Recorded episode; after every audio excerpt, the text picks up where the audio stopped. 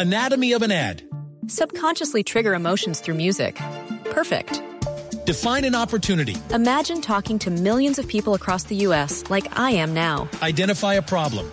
Creating an audio ad is time consuming. Offer a solution. Utilize cutting edge AI.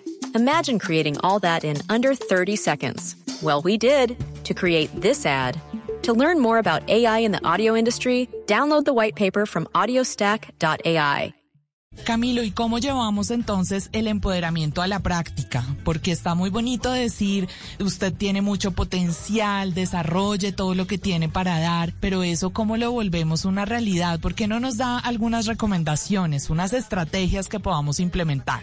Hay bastantes, tenemos bastantes para dar y creo que, que todas son muy útiles. Por ejemplo, una de ellas es el tema de la independencia en los propósitos de vida. Entonces, el hecho de que logremos o que las mujeres, por ejemplo, logren que en las diferentes situaciones los propósitos que se ponen dependen de ellas mismas, hace que haya una probabilidad más alta de que se logren. Cuando las cosas dependen de los demás, estamos en ese momento esperando cuál es el resultado de otros y eso nos complica las cosas. Por ejemplo, una mujer empoderada que pueda sacar su parte de un proyecto, un proyecto en el que dependa de ella sola laboral, va a ser mucho más factible que el resultado se consiga.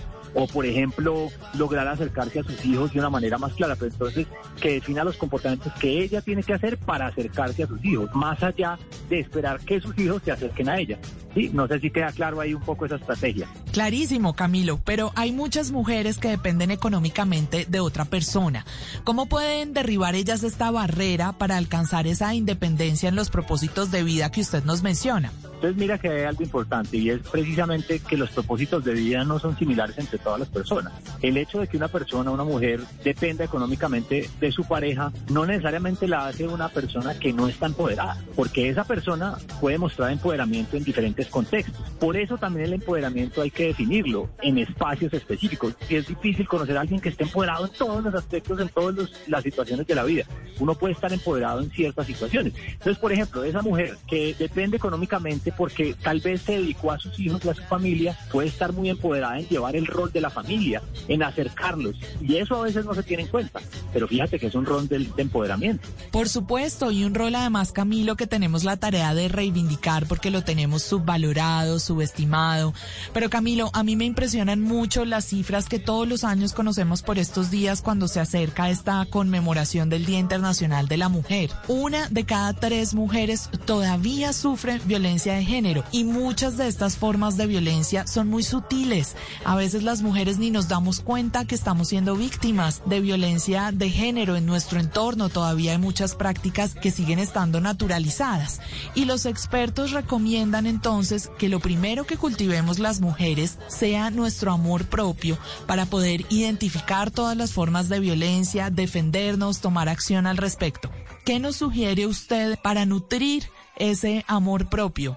Bueno, qué bueno, es un tema fundamental y, y creo que eh, pues favorece la vida en diferentes aspectos. La autoestima, pues como la conocemos, es, es un concepto bien abstracto, porque es dónde está la autoestima, ¿no? Dónde la veo. Pero acá hay algo fundamental y es que para trabajarla y, y fortalecerla o debilitarla, pues depende de, lo que hacemos las personas hacia nosotros mismos. Entonces, en este caso es muy importante, por ejemplo, las actividades de cuidado, tanto físico como psicológico. En el tema de autocuidado físico, hablamos de la alimentación, el cuidado del cuerpo, el ejercicio, sí, actividades que favorezcan esa, esa posibilidad de estar más saludable físicamente.